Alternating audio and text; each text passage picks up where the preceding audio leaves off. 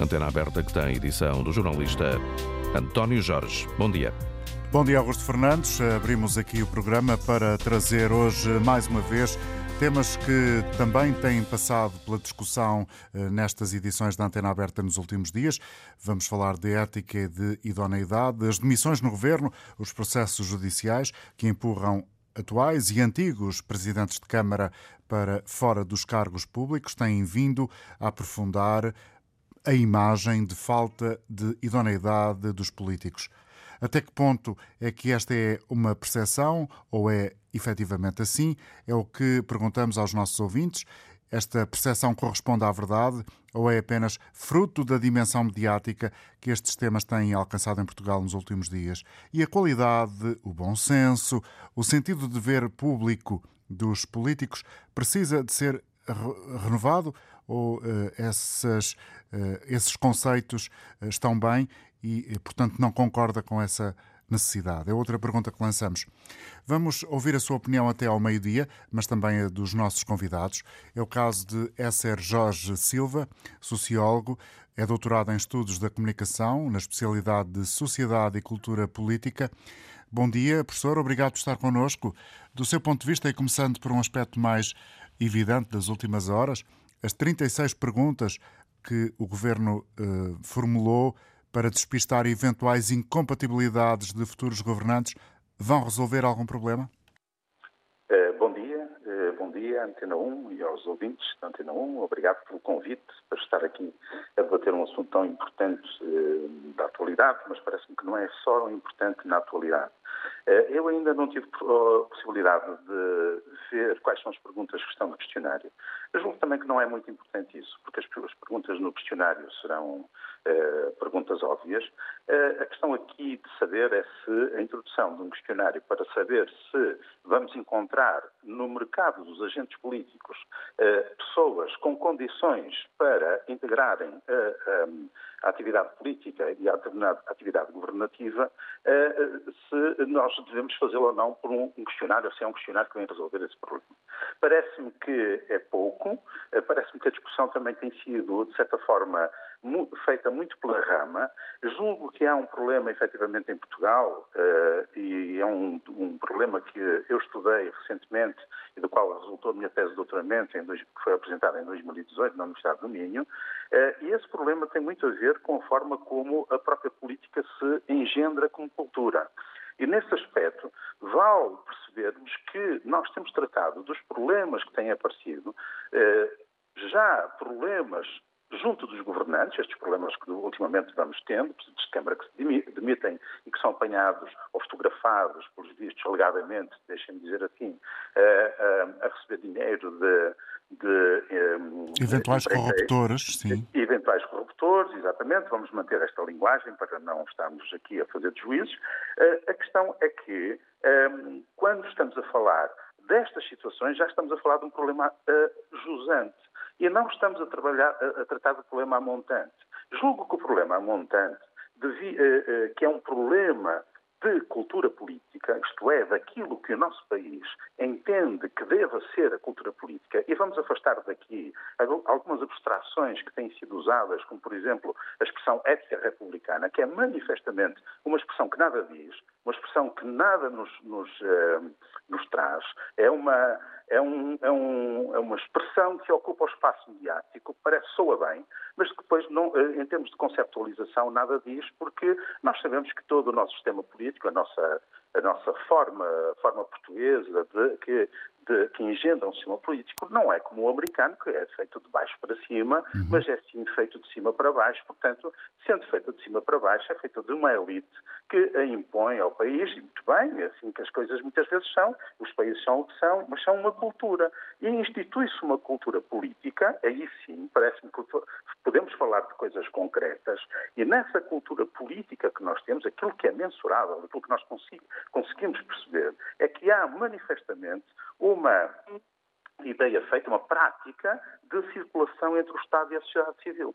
E esta circulação entre o Estado e a sociedade civil, que manifestamente é visível nestes dias pela atitude de. É visível de... e é efetiva, mas até que ponto é que ela é possível de ser travada e é conveniente ou não travá-la? Trabalhá-la, porque a cultura, a cultura política, nós vamos ter sempre que viver com ela. A questão é o que é que metemos dentro dessa cultura política. Eu estava a ser mais específico, eu não sei se o professor entendeu, julgo que sim, mas uh, para não deixar dúvidas. O professor estava aqui a dar o, o exemplo das chamadas portas giratórias entre o poder político e depois o, a entrada no mundo privado, se quiser. Uh, e é bom travar esse processo? É possível travá-lo? possível travá-lo, ele ser travado. Eu, devo dar um, eu posso dar um exemplo concreto. A lei das incompatibilidades, até há dois anos atrás, eh, impossibilitava, por exemplo, que um deputado da Assembleia da República tivesse atividades eh, industriais ou comerciais, mas já não impossibilitava, por exemplo, que eh, profissões que são as profissões dominantes na Assembleia da República, como por exemplo o direito, os advogados, exercessem a advocacia e o direito eh, conjuntamente com, com a atividade parlamentar. E, portanto, isso, só por si, configura logo imediatamente uma, uma, uma parte da cultura que, por um lado, veda, mas, por outro lado, abre a porta no sentido de instituir uma ideia de que é possível fazer. E, portanto, além de tudo o resto, eh, eh, concilia, digamos assim, eh, essa abertura a uma determinada classe, concretamente aos advogados, eh, uma espécie de privilégio de classe.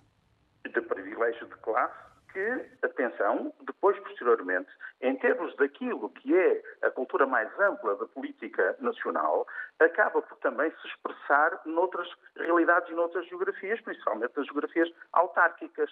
E nas geografias autárquicas, dentro das autarquias, nós vamos tendo cada vez mais problemas deste género. Note que eu, quando comecei a dizer que era um problema, uh, este problema todo, que nós estamos a tratá-lo sempre a montante, tem, origem, tem um, um, uma nascente, digamos assim.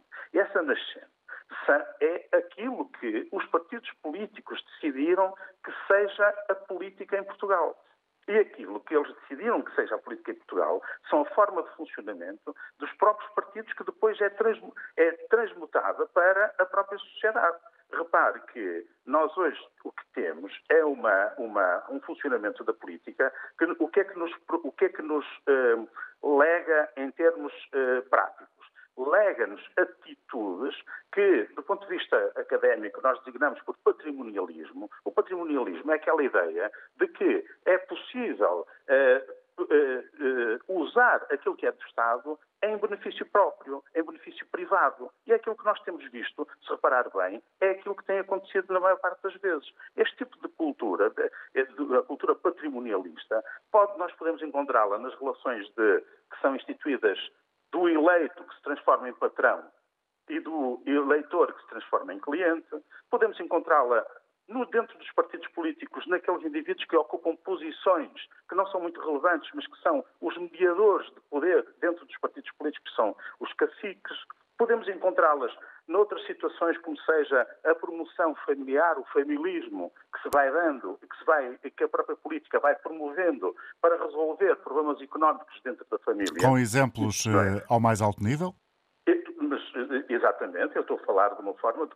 Não preciso aqui de detalhar, porque nós, aquilo que eu estou a dizer é facilmente mensurável. Nós encontramos eh, bastantes exemplos. Portanto, é muito difícil contrariar esta, esta cultura política, mas é evidente que nós temos cada vez mais necessidade, e a realidade dos últimos tempos tem-no demonstrado, não é só a realidade desta, deste momento mediático, mas é a realidade que já vem desde há alguns tempos, vem-nos demonstrando que a política vai, vai, ter que se repensar a si próprio, os agentes políticos, vai ter que se repensar a si próprio, os partidos políticos vão ter que se repensar a si próprios. É necessário que percebam que provavelmente este é o momento em que em Portugal eh, os partidos políticos se deixaram dominar por aquela expressão, velha, daquela expressão velhinha da lei de Gresham, que diz que o mal acaba sempre por ocupar, uh, por expulsar o bom. E, portanto, ele usou isto na economia, mas depois serve para tudo na vida. E dentro dos partidos políticos, o que nós temos visto e que é que temos encontrado é que só indivíduos que, eventualmente, não têm outras soluções para as suas vidas é que se uh, acolhem na política porque, e dentro dos partidos, fazem essa carreira, mas muitas vezes, por falta, inclusive, de, até de qualidades qualidades técnicas acabam por eh, entender que esta circulação, estas placas giratórias, como dizia, esta circulação entre o Estado e a sociedade civil é absolutamente normal e que é assim é que deve ser, porque a certa altura a, a, a, a cultura política leva exatamente para aí. É assim é que deve ser, quando não é todos nós sabemos. É o, senhor, o senhor acaba na prática de fazer aqui um exercício de, um, ehm, de oratória, na prática está a traduzir aquele que é muitas vezes encontrado em qualquer esquina, o pensamento popular, o pensamento comum, digamos assim, das pessoas em relação a este tema, e o senhor acabou por traduzi-lo. Um, ehm, recorrendo àquilo que é o seu estudo académico, há, eh, do seu ponto de vista, algum indício na atual crise relacionada com estes temas da ética, da responsabilidade, da idoneidade na política, há algum indício das últimas, dos últimos dias, das últimas eh, semanas, vá, eh, que eh, procure encontrar esse caminho que vá para trás, ou seja, ao encontro da raiz do problema? Ah, deixe-me só fazer uma, dizer algo que é o seguinte. Aquilo que eu acabo de dizer é resultado de um estudo. Eu não fiz um estudo no sentido de um processo ideológico, nem sequer eu uso aqui um discurso no sentido de demonização. Não tenho nenhum interesse, absolutamente nenhum, em demonizar a classe política, porque depois, muitas vezes, aparecem estas. estas eh, Também quem faça isso, sim. Eh, mas não é esse o interesse. Este é um interesse académico. Sim, interesse claro. Académico. Este trabalho, este trabalho que eu fiz foi um trabalho feito em quatro uh, zonas geográficas em Portugal, diferenciadas, de poder diferenciado, e aqui, quando falo de cultura política, eu não, eu não quero dizer são todos iguais, porque isto depois, do ponto de vista popular, aparece com esta expressão, são todos iguais. Não. Eu quero dizer é que seja uma cultura, uma cultura que procura o poder e quando na expressão do poder, quando na posse de poder, uh, uh, usa o poder e os mecanismos de poder, e assim como um, o património do Estado uh, que deve ser gerido no sentido de, de, da coisa pública, passa a ter um sentido de coisa privada.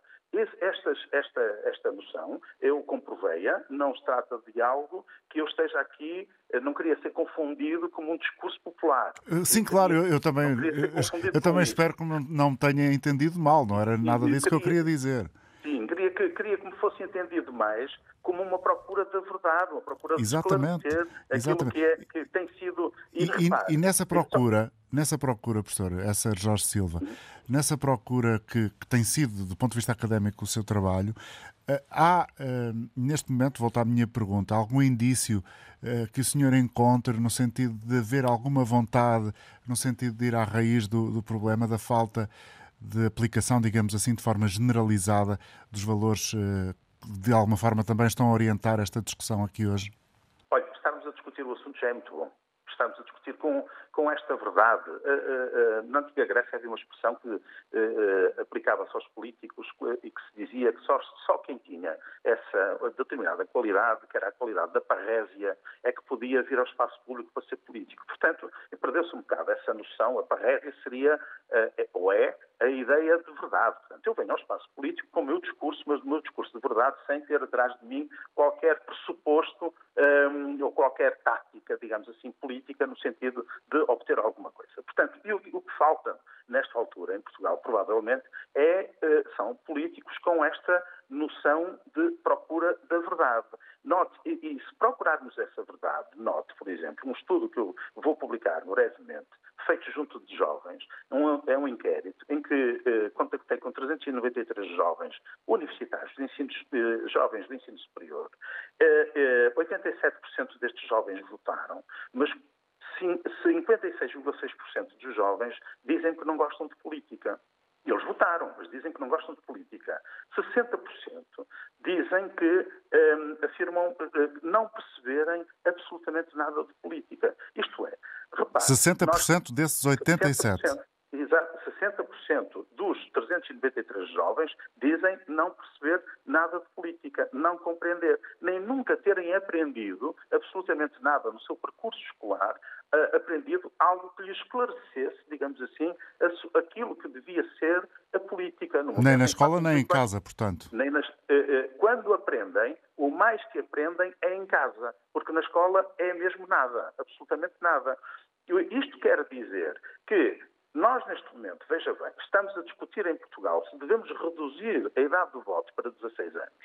Mas eu estou a falar aqui de jovens com 18 e 20 anos, porque já muitos deles, como já disse, 87% já tinham votado, e esses jovens dizem que no seu percurso, na sua aprendizagem, não aprenderam, não lhes foi dada a possibilidade de aprenderem coisas tão simples como uh, a representação política, uh, o método, o método de, de, de, escolha dos deputados, um, ehm, como é que se, como é que se, uh, qual é o papel dos partidos políticos. Não aprenderam absolutamente nada disso. Mas é absolutamente nada mesmo. E, portanto, este, se nós estamos a tratar, se queremos mudar esta cultura política, o primeiro passo, na minha opinião, era introduzirmos nos currículos escolares a compreensão, os mecanismos de eleição, as instituições democráticas, a compreensão daquilo que é política, porque de outra forma o que vamos continuar a ter é a deixar que sejam os partidos políticos a fazerem esse trabalho. Ora, os partidos políticos estão a fazer esse trabalho e fazem-no, mas fazem-no na medida daquilo que provavelmente não serve na totalidade ao país e principalmente no que diz respeito à produção de uma cultura idónea, que é aquilo que é o nosso tema hoje de discussão. Uhum. Muito obrigado, professor Esser Jorge Silva, por nos esclarecer e trazer aqui estes dados do seu estudo que em breve vai apresentar. Eh, obrigado por nos ter deixado isso em primeira mão. Esser Jorge Silva, sociólogo, especialista em comunicação uh, e cultura política, professor no Instituto Politécnico do Cávado e do Ave. Vamos ouvir as uh, intervenções de quem se inscreveu, começando esta primeira ronda por Pombal. É em Pombal que está Telmo Lopes. Bom dia. Bom dia. Bom dia. Uh, um, um, bom ano para si e para todos. Um, queria começar um, uh, algumas reflexões que vou tentar ser breve, aproveitando também a intervenção do professor que falou uh, antes a mim, anteriormente a mim. A, a, a, falta de a, cultura política que está instalada, eu, eu penso que é um pouco o reflexo da própria cultura de, do país, não querendo generalizar, e, e queremos isto, com isto dizer que o aproveitamento que existe muitas vezes da, da máquina do Estado para proveito próprio eh, também acontece muitas vezes nas empresas privadas e de forma mais ou menos generalizada. Eu posso dizer com conhecimento de causa, por exemplo, na grande distribuição, talvez hoje em dia isso já não aconteça, mas aqui há uns anos, eh, se calhar, havia pessoas, eh, diretores intermédios nos grupos de grande distribuição, a fazer casa e em que depois aparecia lá na casa que estavam a fazer uma carrada de areia, uma carrada de cimento ou uma carrada de tijolo e, quem, e apareciam do nada, apareciam porque eram os fornecedores que forneciam aquela grande superfície que faziam aquelas ofertas. Isto é, isto é, é mais ou menos este tipo de ofertas, este tipo de, de, de jogos é, é mais ou menos comum na sociedade portuguesa. E, portanto, aquilo que chega à política é o reflexo da nossa sociedade uma sociedade uh, e, e quero ter cuidado com as generalizações porque penso que não será uh, justo generalizar. Mas é uma sociedade muitas vezes gananciosa que não, que não olha a meios para atingir uma, um maior conforto, uma maior riqueza ou, ou uma felicidade através do, do consumismo e do, e do, bem material. E eu penso que há que realmente fazer um, uma inversão nessa evolução que tem havido, se calhar, nos últimos anos. e essa inversão uh, parte um pouco de todos nós, os que acham que podem fazer diferente e que são diferentes, fazendo participação ativa, como estamos aqui a fazer neste programa, fazendo também participação política, integrando as forças partidárias aos movimentos cidadãos e tentando uh, dar exemplo, fazendo pequenas mudanças. Obrigado, para terminar, Só para terminar, eu queria dar um pequeno exemplo de, de, daquilo que às vezes eh, as pessoas, a forma como as pessoas olham para a política.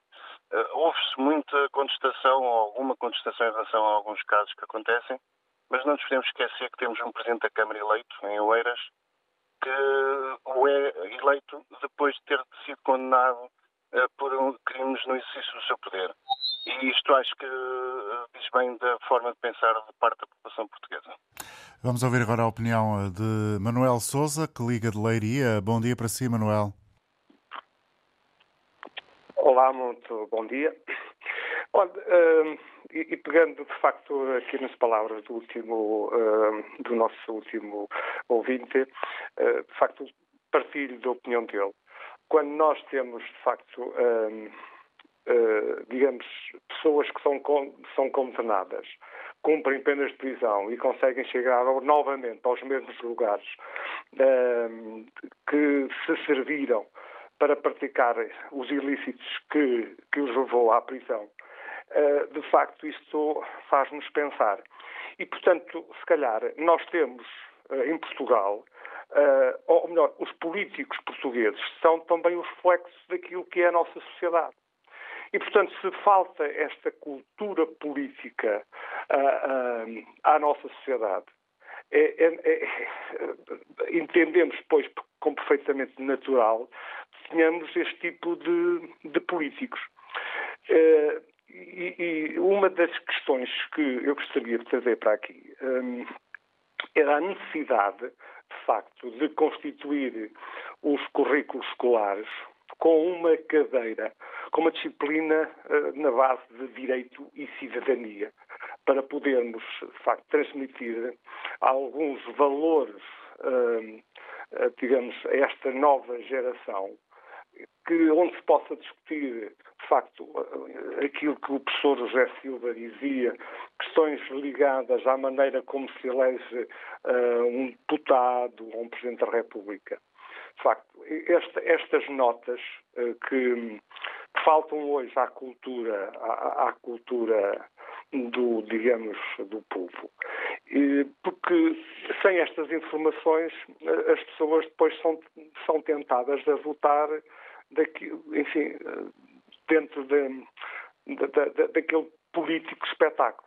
E, e, e, e, portanto, eh, assistimos, assistimos àquilo que também já foi um pouco, também já dito pelo professor eh, Jorge Silva, eh, que temos pessoas que entram no, nos partidos políticos com a intenção, digamos, de constituir a sua vida profissional em termos futuros esperando que sejam, eh, digamos, escolhidas para um, para um cargo, para depois dali transitarem para, para, para o exterior. Quando devia de ser ao contrário. Um, os políticos, o bom político devia de ser escolhido na sociedade e assim transitar para a política. Só é depois de ter dado provas cá fora, Exatamente. digamos assim. Exatamente, que é, hoje, é coisa que hoje não assistimos.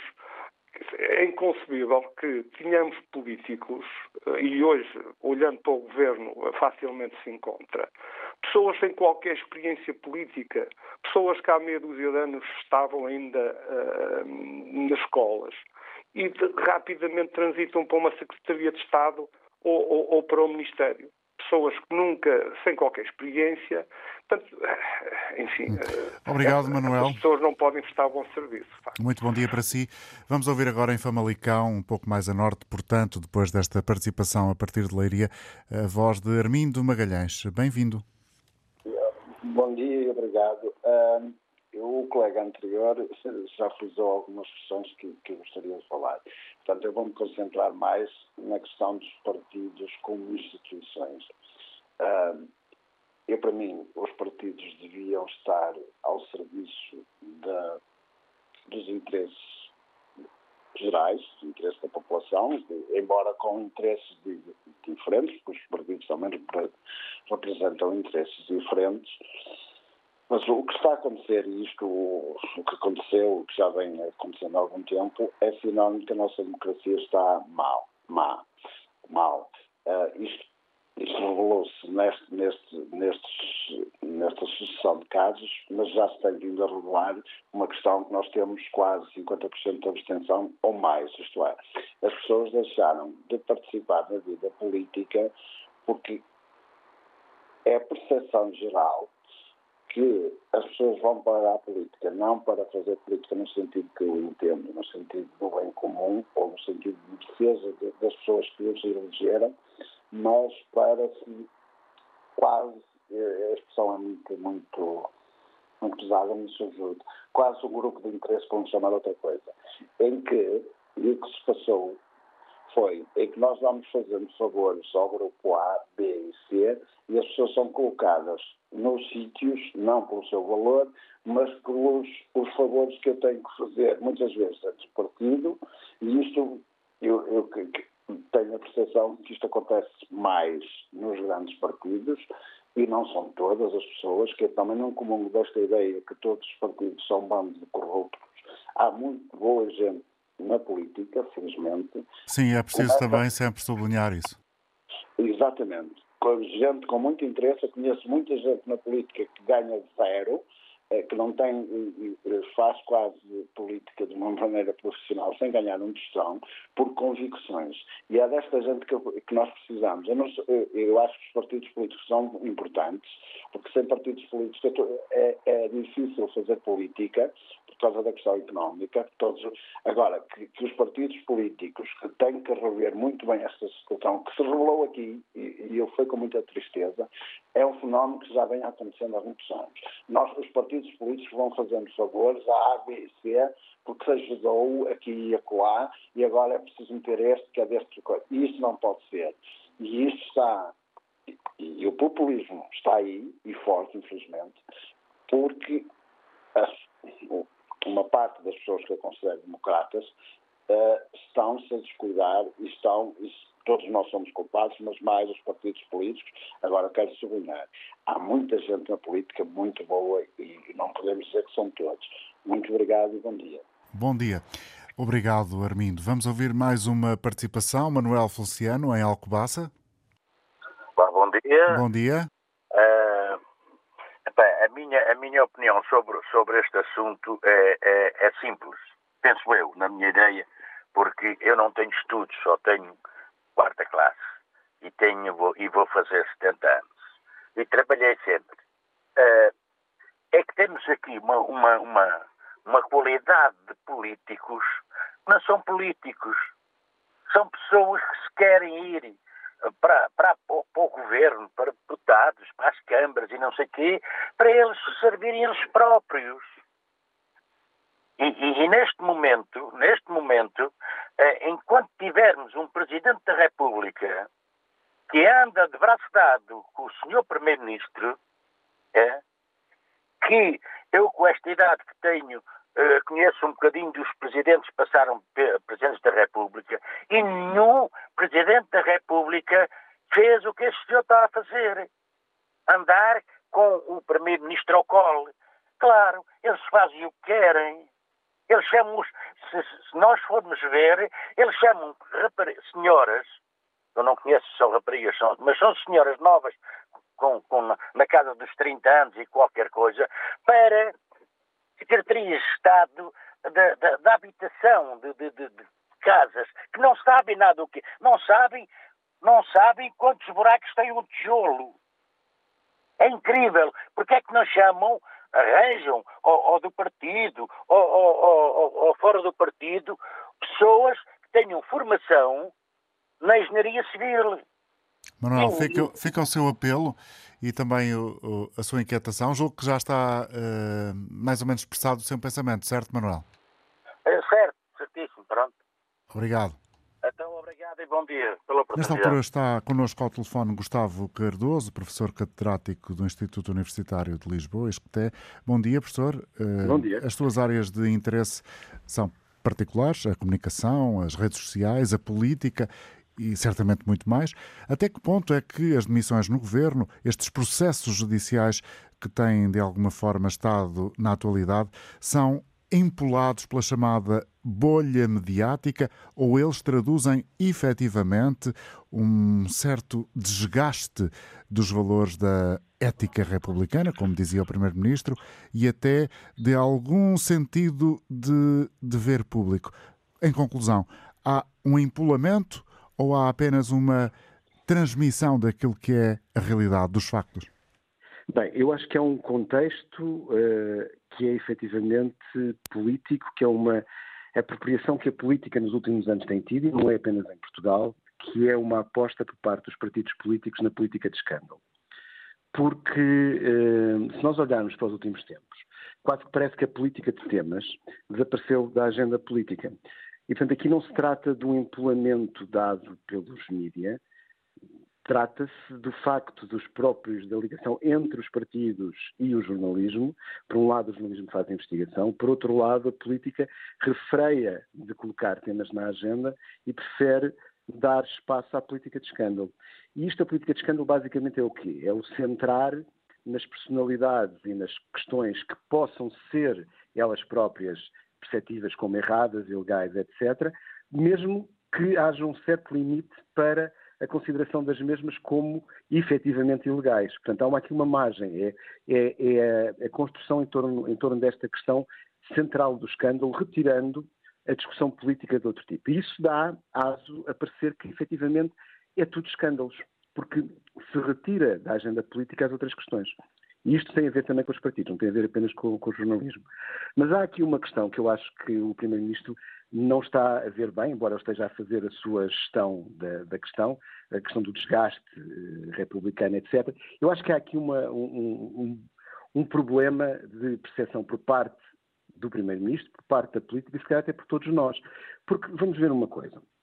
Nós vivemos num país em que eh, os dados da investigação já quase feitos há 20 anos, repetidos a meio de, dos últimos 20 anos também, sobre a sociedade da rede em Portugal e comparando, por exemplo, com a Catalunha, aqui ao lado, com a Espanha, perguntávamos às pessoas o que é que elas achavam em Portugal que era fundamental para triunfar na vida. E a resposta dos portugueses, em grande medida, passa pelas cunhas e os conhecimentos e de sorte. Ao contrário dos nossos vizinhos espanhóis, onde o trabalho e o esforço eram considerados como elementos fundamentais para ter sucesso. Ora, isto dá-nos algumas pistas sobre uh, fazer aqui uma ligação a dizer que os nossos políticos são o espelho também da sociedade que nós temos. E a sociedade que nós temos é reflexo de quê? Quem é, é que induz na sociedade uh, os todos. princípios que alimentam esse resultado que agora, agora cita?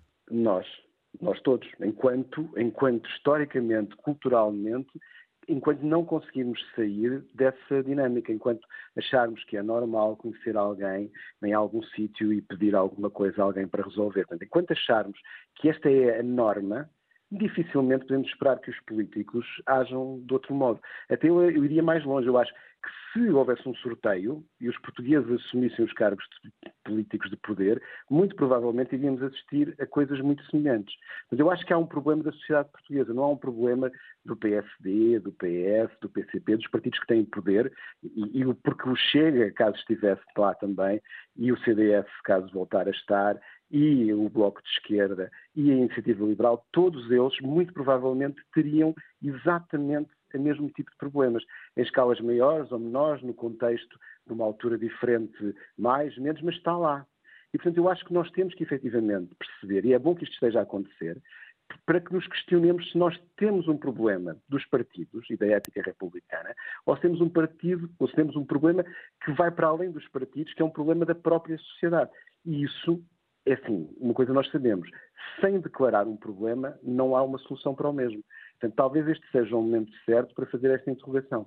É certo também que os estudos também mostram que as pessoas que estão no poder versus as pessoas que não estão no poder têm uma percepção diferente sobre aquilo que é certo ou errado. Mas quando se pergunta o que é que é necessário para triunfar, efetivamente, a cunha e o conhecimento têm em Portugal, comparativamente com outros países, uma exagerada predominância. Ou seja, nós achamos que é assim que as coisas funcionam. E se achamos todos que funcionam assim, temos que fazer alguma coisa para mudar se achamos que está errado. Porque senão o que temos é, uh, é assim, se os outros fazem está mal, mas não pensamos se nós estivéssemos na mesma situação faríamos o mesmo ou não. E se isso é errado ou não. Isso é preciso uma revolução. É preciso uma revolução cultural e essas coisas demoram um tempo, é uma questão geracional. Não vamos resolver hoje, mas quanto mais cedo percebermos que temos um problema, mais cedo podemos começar a atacá-lo e mais cedo transformá-lo. Pensemos na, na, questão do ambiente. Nós não resolvemos as questões do ambiente, da reciclagem, etc. Mas os mais jovens têm uma percepção muito mais clara do problema. Porque nós começámos a fazer isso na escola, porque começámos a fazer isso nos mídias, porque começámos a fazer nas famílias. Portanto, em todos os sítios onde se aprende, onde se aprende a conhecer a sociedade onde se está, o ambiente tornou-se uma questão central provavelmente nós temos também que colocar a questão de. não é daquilo que é ilegal, é daquilo que moralmente não é aceitável, porque o ilegal está resolvido.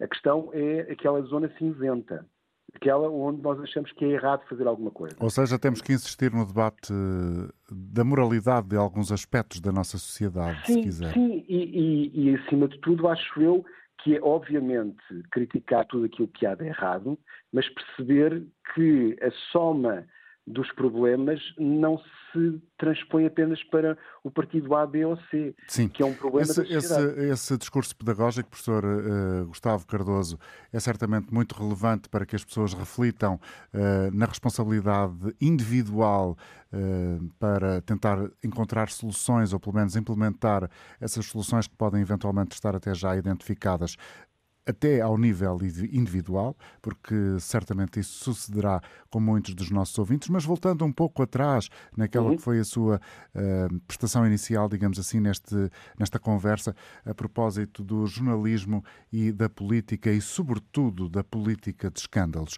Até que ponto e não há dúvidas que se reconhece a existência de jornalismo de investigação, mas até que ponto é que este eh, proliferar de escândalos a partir de órgãos de comunicação social são também eles eh, instrumentos ou reflexos daquilo que são as vontades de alguns aparelhos partidários? É assim, aí só podemos colocar hipóteses porque a proteção das fontes é algo sagrado para o jornalismo. Portanto, nós nunca vamos saber exatamente o que é que acontece, de onde é que vem. Investigação existe, mas também existe trabalho de caso, entre aspas, feito por parte dos partidos. Sempre. E essa é a dinâmica. Ou seja, o que seria estranho é que se isso não acontecesse, porque essa dinâmica é uma dinâmica atualmente presente. E essa dinâmica, para que todos possamos compreender do que efetivamente se está a falar, é a dinâmica de partidos encontrarem eventuais indícios de escândalo para que os jornalistas os ampliem? Ou, por vezes, fazendo mesmo o trabalho de recolha, preparação dos dossiês e depois entregando-os, para que os jornalistas verifiquem se efetivamente aquilo é aquilo que diz ser, ou seja, se é verdade, se é factual. Eh, porque nós temos aqui um outro problema também, que, que, vem, que vem atrás deste, e eu acho que temos que referi-lo, que é, nós temos um problema com a falta de meios no jornalismo. O jornalismo hoje em dia, enquanto modelo de negócio, está em muitas esferas ferido, portanto não consegue, com a transformação das redes sociais, a publicidade para a internet, etc., atacou fortemente os recursos financeiros do jornalismo, o que quer dizer que o jornalismo também não pode fazer o seu trabalho de vigilância que faz com que as democracias sejam saudáveis. Porque não há meios, não existem meios, não há meios não há suficientes. Pessoas, não há tempo para fazer. E, portanto, nós aqui, assim, nós sabemos que para haver uma democracia forte tem que haver um jornalismo forte. E, portanto, nós estamos a viver também uma época em que o jornalismo com capacidade de intervenção própria, ou seja, ele próprio ser capaz de fazer investigação aprofundada com os meios necessários, já teve melhores dias do que aqueles que tem hoje em dia. Portanto, os jornais, as televisões, as rádios têm falta de recursos humanos e de tempo para poder fazer a investigação que deviam fazer. E muitas vezes, eh, aproveitando o paralelismo ainda que altamente forçado, eh, permita-me a observação, professor Gustavo Cardoso, é essa a razão também, ou seja, a inexistência de recursos, no caso concreto dos jornalismos, a ausência de dinheiro suficiente, que eh, justifica também algumas ações de alguns que ocupam lugares públicos e que depois estão na base da notícia do escândalo. Bem, é assim, o, o que. Eh, a ideia de que numa sociedade em rede, em que tudo se comunica, em que, em que não há controle sobre aquilo que se publica e que é, seja possível omitir alguma coisa, é, em particular na política, porque a política tornou-se alvo do escrutínio, e é alvo do escrutínio de jornalistas, mas também é alvo do escrutínio, como estávamos a falar, de indivíduos privados, de organizações, de partidos. Portanto, por um lado, é possível imaginar que alguns políticos pensem, bem, o jornalismo não tem capacidade e, portanto, talvez eu consiga escapar, mas isso é uma visão, eu diria, é, com o devido respeito, estúpida, porque é, é, impossível hoje em dia imaginar que se escape muitas vezes aquilo que acontece no quadro da política de escândalo, é que já há muito tempo que certas entidades, sejam elas indivíduos ou organizações, têm informação sobre um dado comportamento de um político, e guardam-na para o momento certo para ser divulgada, quando é mais, eh, eh, ou seja, quando aquilo que se vai retirar de ganho para, para quem se quer opor a um determinado político, o ganho aí é maior. Portanto, nós temos que perceber também que este não é um mundo apenas de pessoas bem intencionadas e que não aderem a uma ética republicana, uh, dada a altura, por um motivo ou outro. Não, este é um mundo em que se combinam todas as coisas que nós falamos. Falta de meios no jornalismo, a política agarrada a uma lógica de política de escândalo, procurar o escândalo em vez de discutir as medidas e os temas que podem melhorar alguma coisa. Portanto, e depois não sei até que ponto é que pode, permita-me interromper, não sei até que ponto pesa também a ideia de, do político mal remunerado. Uh... Bem, essa é uma constatação. É assim, em Portugal, as pessoas, os trabalhadores são mal remunerados e os políticos também. Portanto, nós temos um problema de remuneração na sociedade portuguesa. É ridículo aquilo que o Presidente da República ganha e é ridículo aquilo que uma pessoa com salário mínimo ganha.